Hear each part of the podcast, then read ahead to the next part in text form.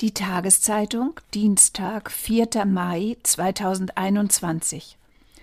Nahaufnahme.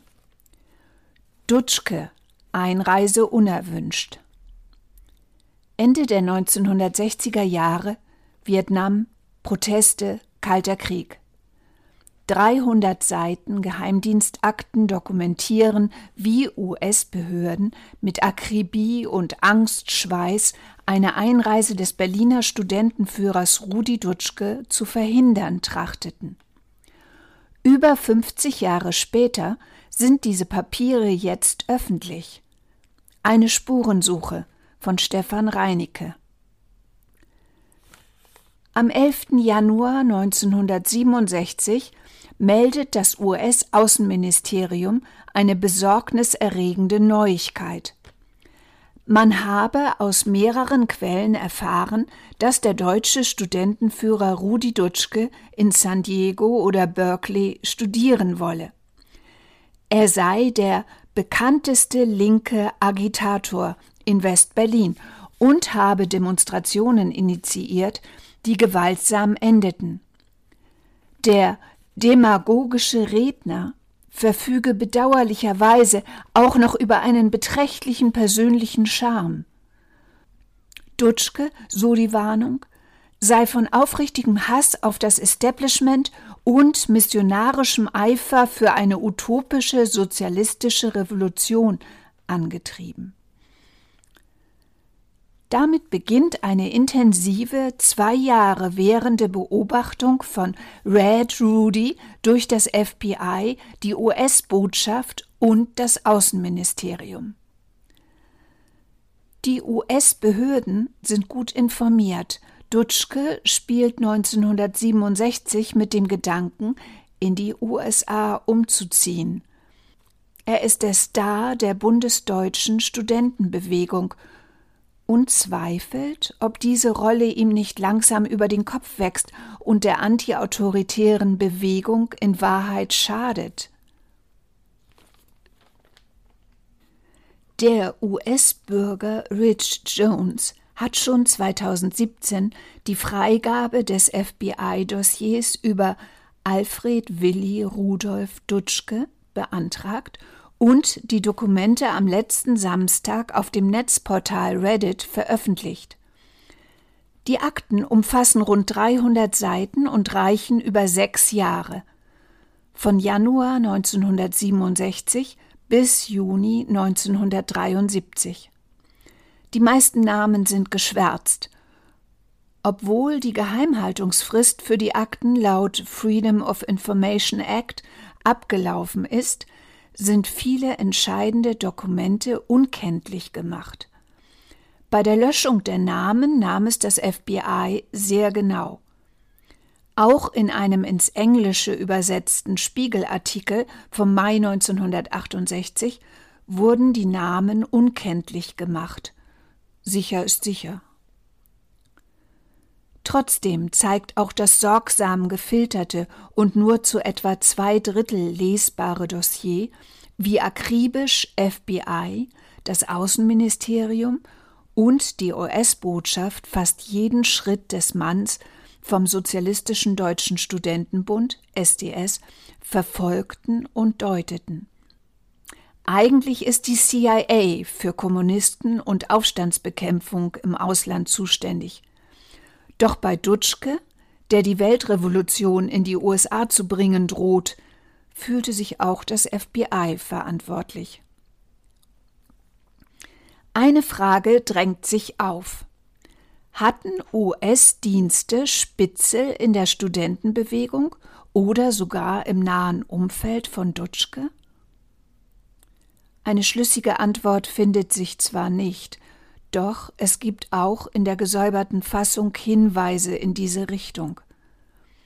So berichtet ein Memo des Außenministeriums an das FBI und die US-Botschaft am 28. Dezember 1967 von einem Informanten, dessen Name geschwärzt ist. Die linke US-Studentenvereinigung Students for a Democratic Society habe Dutschke für den April 1968 in die USA eingeladen. Und Dutschke wolle diese Einladung annehmen, so der Informant. In einem Bericht an den FBI-Direktor am 28. Februar 1968 wird gemeldet, dass man in West-Berlin über einige Informanten verfüge, die Dutschke hoffentlich nahe genug stehen, um seine Pläne zu kennen. Im November 1967 schickt das US-Außenministerium einen Bericht an Stellen in San Diego, San Francisco, Sacramento, die US-Botschaft in Bonn und das Büro des FBI in der Hauptstadt. Das Ministerium ist noch immer alarmiert. Dutschke wolle in die USA reisen, um in Kalifornien zu studieren, wahrscheinlich bei Herbert Marcuse, dem linken Professor. Alle Stellen sollten unverzüglich alle sachdienlichen Informationen weiterleiten. Am 16. November leitet das Außenministerium eine Überprüfung Dutschkes beim Auslandsgeheimdienst in die Wege. Besonders beunruhigt die Behörden, dass Dutschke mit einer US-Bürgerin, Gretchen Klotz, verheiratet ist. Das macht es schwieriger, ihm die Einreise zu verwehren. Dutschke ist zudem nicht vorbestraft und verfügt über ein ordnungsgemäßes polizeiliches Führungszeugnis. Das FBI meldet im März 1967, dass Gretchen Dutschke im Januar ihren US-Pass hat verlängern lassen. Es gibt Grund zur Sorge. Im November 1967 markiert das Außenministerium, was zu tun ist, wenn der Worst Case, den man unbedingt verhindern will, doch eintritt. Dutschkes Einreise in die Vereinigten Staaten.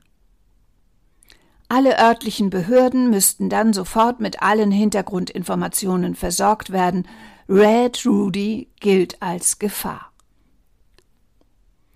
Das FBI fürchtet zudem, dass die westdeutsche Studentenbewegung die militante schwarze Organisation Black Panther unterstützt. Für FBI-Chef J. Edgar Hoover, berüchtigter Kommunistenfresser und seit 1935 Chef des Inlandsgeheimdienstes, sind die Panther 1968 die größte Gefahrenquelle für die Sicherheit der USA. Dutschke, so ein Memo an den FBI-Direktor vom 29. Januar 1968, habe eine Europatour des bekannten Black Panther-Aktivisten Stokely Carmichael begeistert aufgenommen.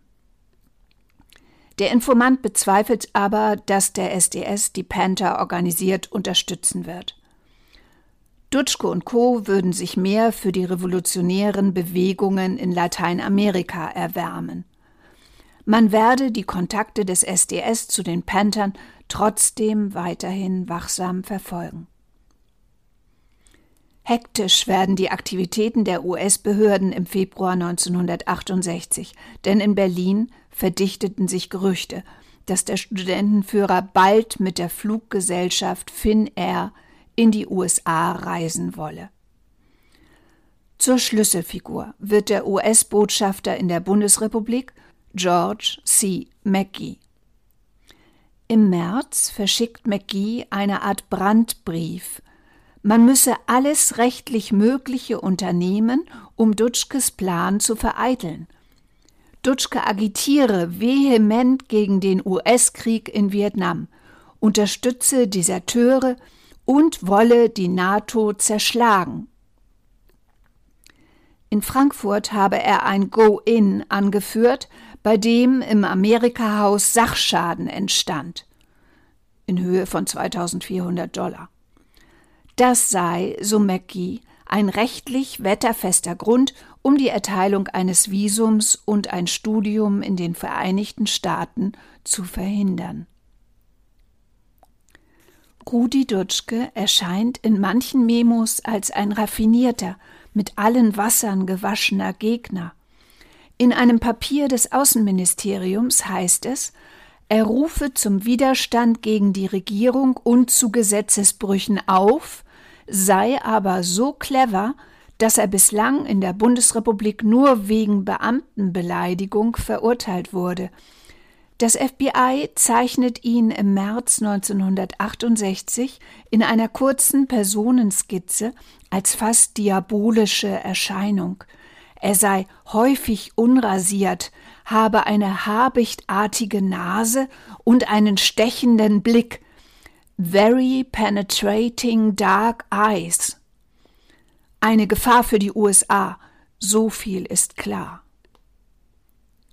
In einem Bericht an den FBI-Direktor am 28. Februar 1968 fällt die Lagebeschreibung ausgesprochen düster aus.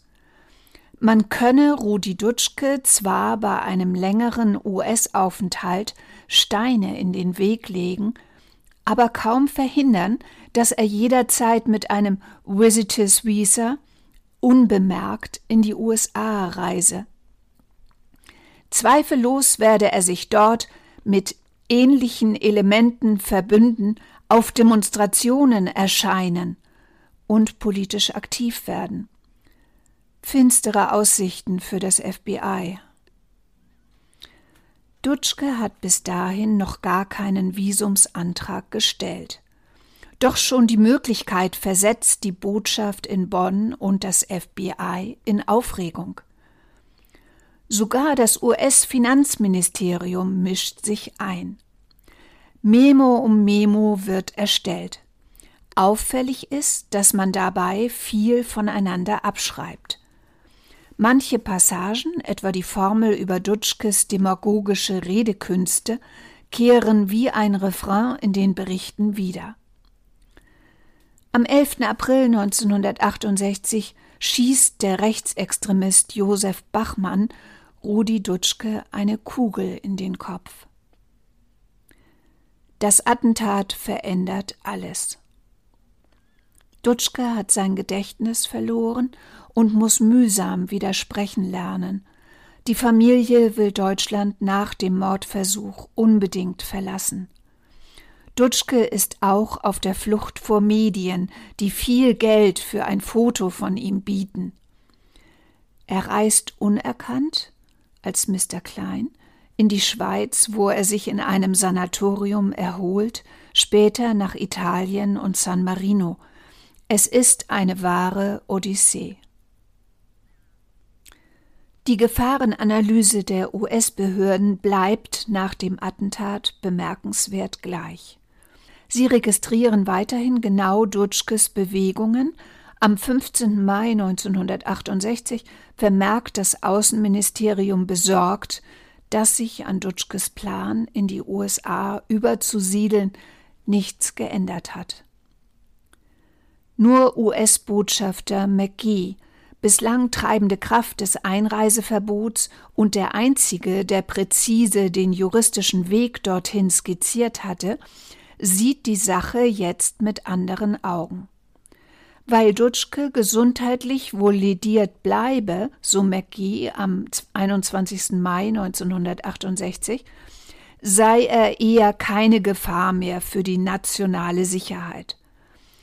Daher solle man Rudi und Gretchen Dutschke aus familiären Gründen in die USA emigrieren lassen. Doch mit dieser Einschätzung steht Mackie, ein Ölmillionär, der unter Präsident John F. Kennedy politische Karriere machte, weitgehend allein.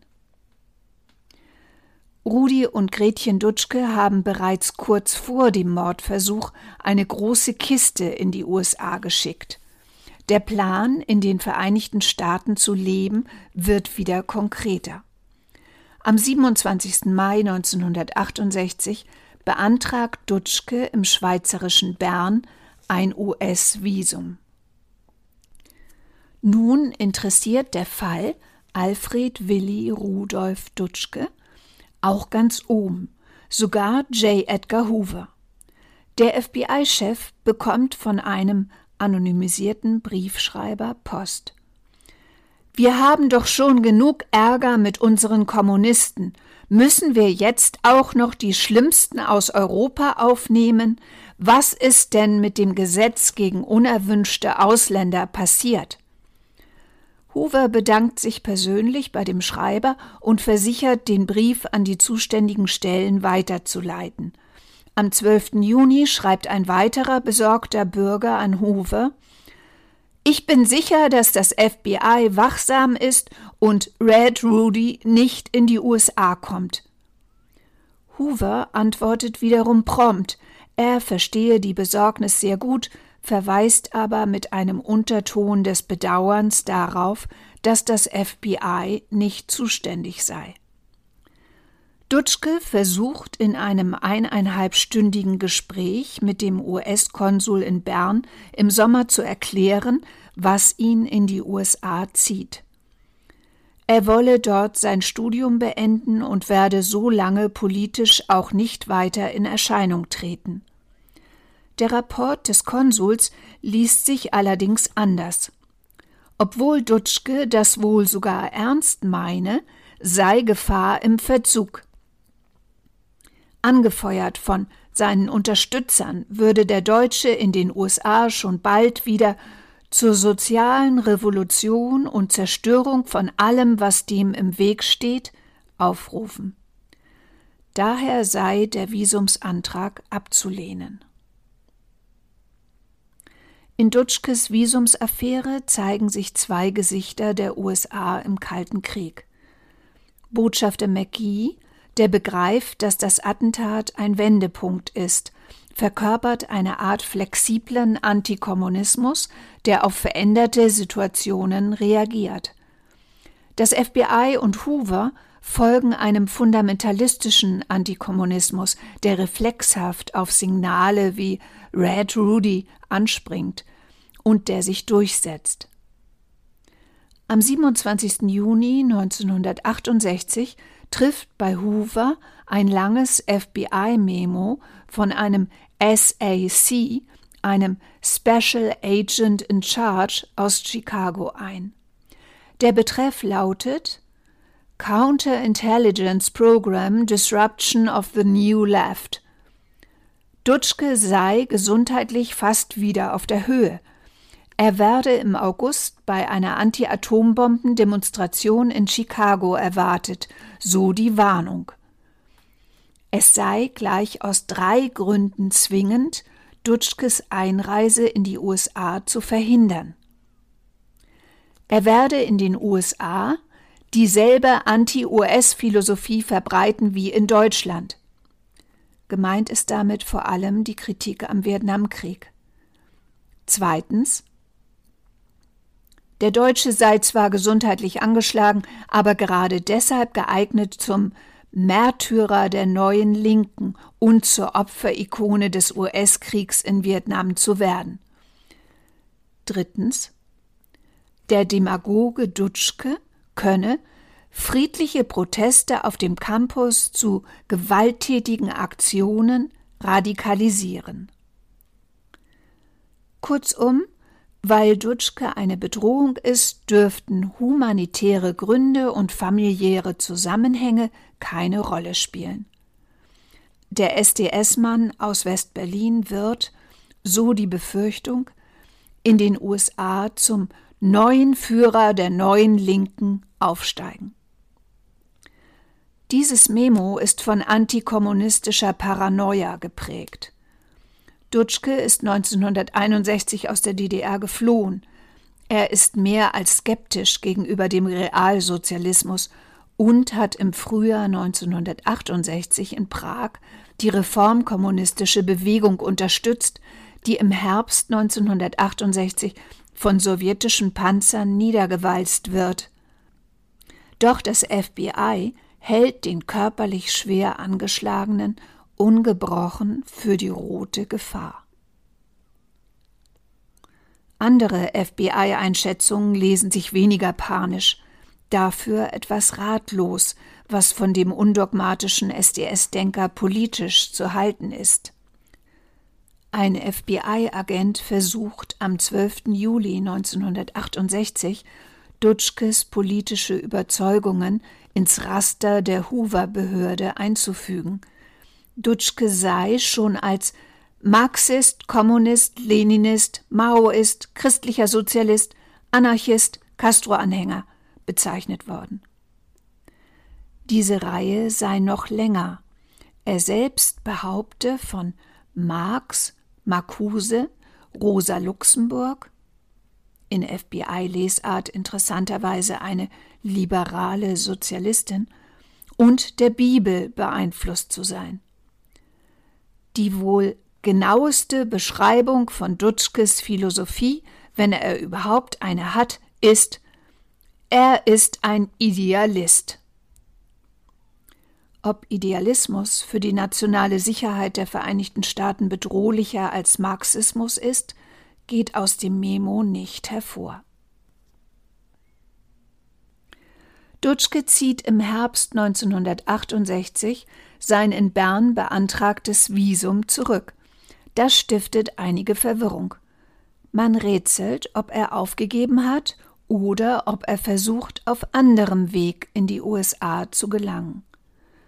Im September 1968 verweigern US-Behörden ihm einen Flug in die USA. Er wollte nach Kanada reisen. Rudi Dutschkes Gesundheitszustand bleibt prekär. Er leidet unter den Folgen des Attentats, Konzentrationsschwäche und epileptischen Anfällen. Die Ungewissheit, wo er bleiben kann, hat etwas Zermürbendes. Die Familie reist im Dezember 1968 nach London. Dutschke studiert in Cambridge. Im Januar 1971 weist ihn die konservative britische Regierung aus. Die Dutschkes ziehen nach Dänemark. Bis zu seinem Tod im Jahr 1979 erhält Rudi Dutschke kein Visum für eine Reise in die USA. Rudi Dutschke Alfred Willi Rudi Dutschke kommt am 7. März 1940 in Schönfeld bei Luckenwalde, Brandenburg, zur Welt. Als Jugendlicher ist er in der evangelischen Jungen Gemeinde aktiv. Seine Ablehnung des Kriegsdienstes führt zu Spannungen mit der SED. Dutschke darf nicht studieren. Am 10. August 1961 zieht Dutschke nach West-Berlin und beginnt ein Studium an der FU, 1963 ist er Mitglied der marxistischen Gruppe Subversive Aktion. Er beteiligt sich an Demonstrationen. 1965 wird Dutschke Mitglied des SDS. Er kritisiert gleichermaßen den Kapitalismus wie die Sowjetunion und nimmt gegen den Vietnamkrieg Stellung. Ein Jahr später gehört er zu den tragenden Figuren des bundesweiten Vietnamkongresses in Frankfurt am Main. Im selben Jahr reist er mit seiner Frau Gretchen Klotz in die USA. Ab 1967 gilt Dutschke als der linke Studentenführer in der Bundesrepublik. Er beteiligt sich an Demonstrationen und Veranstaltungen, ruft zur Entfaschisierung der Polizei auf und übersetzt Che Guevaras Schrift Schaffen wir zwei, drei, viele Vietnam. Am 11. April 1968 schießt der Arbeiter Josef Bachmann auf Dutschke und verletzt ihn schwer. Er muss neu sprechen lernen und leidet unter epileptischen Anfällen. 1971 zieht Familie Dutschke nach Dänemark. Bei Besuchen in der DDR trifft er die Regimekritiker Wolf Biermann und Rudolf Barrow. In der BRD nimmt er Kontakt zur Anti-AKW-Bewegung auf. 1979 tritt Dutschke der Bremer Grünen Liste bei und wird Delegierter zum Gründungskongress der Partei Die Grünen. Als Taz-Reporter nimmt er an einer Pressekonferenz von Kanzler Helmut Schmidt teil, wo ihm das Fragerecht verweigert wird. Am 24. Dezember 1979 stirbt Rudi Dutschke an den Spätfolgen des Attentats.